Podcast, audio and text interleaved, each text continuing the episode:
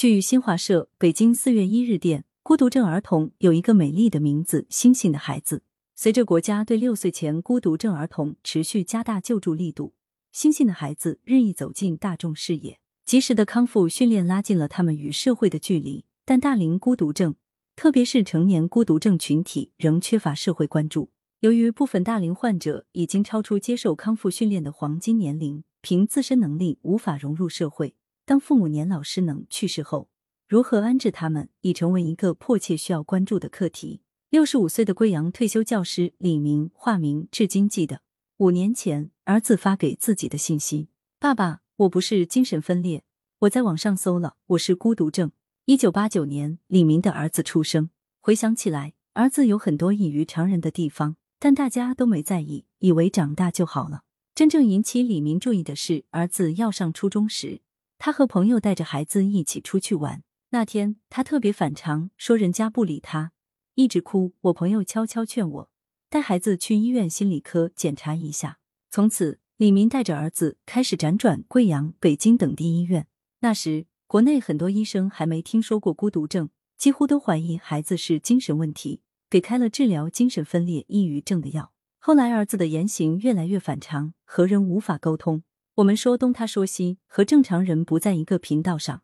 初中毕业后，儿子就待在家里，不再上学。有一次，他身上揣着一块钱，跑到贵阳机场附近，在加油站的板凳上睡了一夜。还有一次，一个人跑出去，整晚没回家。二零一零年，在外面被人打了。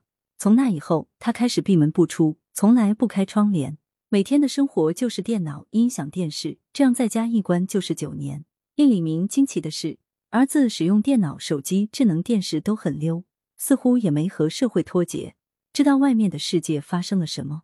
二零一七年的一天，他发 QQ 消息给我，说：“爸爸，我是孤独症。”惊讶万分的李明拿网上孤独症症状和儿子的行为对照，确实很像。他语言有障碍，行为很刻板，比如睡的床半边必须要摆他的东西，我们挪个位置他又摆回来。经专家确诊。李明儿子属于高功能孤独症，虽然有学习能力，但因为耽误了幼年的黄金康复期，融入社会的能力很差。一直以为是精神分裂的儿子，二十八岁时自我诊断成功，这让李明不知该哭还是笑。他的状况时好时坏，好的时候戴个墨镜出门，发病时连我和他妈妈也不愿见。李明说，他好像活在自己的世界里，完全不懂社会规则。邻居白天正常装修，他打电话投诉人家，晚上又把音响放很大声。楼下住的律师要和我打官司。李明和老伴身体越来越差，这几年多次手术住院，照顾身高一米八四、体重两百多斤的儿子，感到力不从心。李明感慨说：“我们不期待他能像正常人一样娶妻生子，走完一生。最担心的是，哪天我们照顾不了他，甚至离开这个世界后，他怎么办？”谁愿意接替我们照顾他？李明的担忧并非个例。目前，孤独症仍然无法治愈。由于一些大龄患者已经超出接受康复训练的黄金年龄，他们靠自身的能力无法融入社会。父母衰老，家庭经济无力再投入，对于这一群体的照料已经成为一个难题。据贵州省残联康复部副部长许春来介绍，在贵州，大龄孤独症患者以家庭照护为主，没有劳动能力和监护人的。要依靠亲朋看管。近年来，一些地方探索对成年孤独症患者开展日间照料服务，也是基于有监护人的情况。今年世界孤独症日前夕，有媒体报道了一对北京孤独症父子的故事，引起广泛关注。父亲去世后，二十三岁的儿子被安置在一家民办养老院，一住就是十年。这家养老院并非专门针对孤独症患者设立，孤寡老人、肢体残障者、智力障碍者等各种对象都收。许多人不到万不得已不愿入住。孤独症患者四肢健全，外观健康，他们中很多人可以参与社会生活，只是不能独行。从他们的疾病特点来看，福利院、养老院甚至精神病院都不适合来安置他们。当他们的父母年老失能去世后，谁来照料他们走完人生最后的旅程？中国精神残疾人及亲友协会（以下简称中国精协）副主席、贵阳爱心家园儿童训练中心负责人赵新林说。她也是一位大龄孤独症患者的母亲。许多大龄孤独症家庭已经在考虑并尝试解决孩子的托付问题。二零一七年，北京、上海等地部分孤独症患者家长在安徽省金寨县发起了星星小镇项目，在地方政府的支持下，由家长投资，按照家长养老和成年孤独症托养的双养模式建设。对于高收入家庭，他们还要在各地生活工作，星星小镇并不符合他们的现实需求，这只能算是一条后路。中国金协主席温红说：“二零一六年，眼看着孩子一天天长大。”赵新林与同样焦虑的黄喜商量，成立了爱心家园大林部贵阳市惠林社会工作服务中心。作为贵州省第一个有别于集中封闭托养社区居家托养服务机构，为十四岁至五十九岁的心智障碍人士提供社区居家托养、日间照料、艺术调理、辅助就业等服务。记者在该中心看到，这栋安置房的三层至七层设有辅助就业员、日间照料、康复运动室等。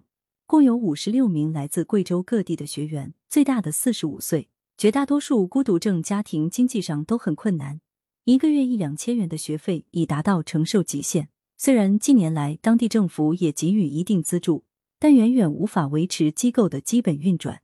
六年来，中心连年亏损，已亏损五十八万元。老师们工作累，收入低，黄喜常常冒出一关了之的念头。家长们都希望能办下去，但我们都是普通人。如果我的孩子不是孤独症，我根本坚持不下来。现在能撑一天算一天。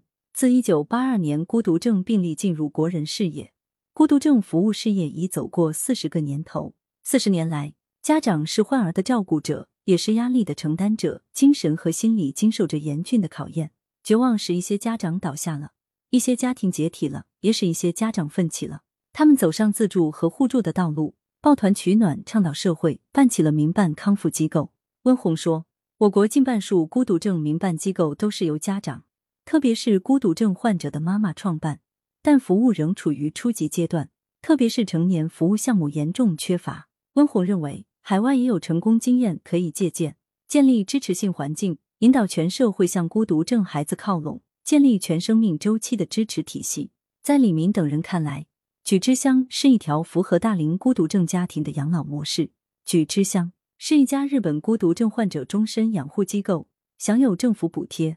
大龄孤独症患者可以在工作人员的帮助下完成简单的手工作品，自食其力，用售卖作品的钱支付养老费用。贵阳惠灵也有类似尝试。记者看到不少大龄孤独症患者的手工作品在展示内陈列着。贵阳市奇遇工坊的志愿者从二零二零年开始。每周二下午来惠林免费上课，他们和朋友利用各自所长，将新青年手作在线上和线下同时开展销售与宣传，让更多的人能够了解新青年这一群体。黄喜说，在沿海一些大龄孤独症服务机构可以提供二十四小时照护服务，并陪伴孤独症患者走完人生最后的旅程。这正是我们努力想做的方向。黄喜说，民办机构对于服务孤独症群体是重要的补充。特别是非营利性民办机构，建议政府采取民办公助等方式加大支持。在赵新林看来，对于孤独症患者的社区支持体系需要建立完善起来。我的儿子二十多岁了，楼下打牌健身，他不参与，就站在旁边看着，在小区里溜达也很舒服。他不需要离开原生的家庭生活环境，只要社区有个日间照料的地方，社区工作者、志愿者每天上门关心一下。他完全可以在社区生活，建议整合资源，探索建设社区照护、辅助性就业、公办托养机构等，来托底，帮助孤独症群体有尊严的走完人生全程。许春来说：“感谢收听羊城晚报广东头条。”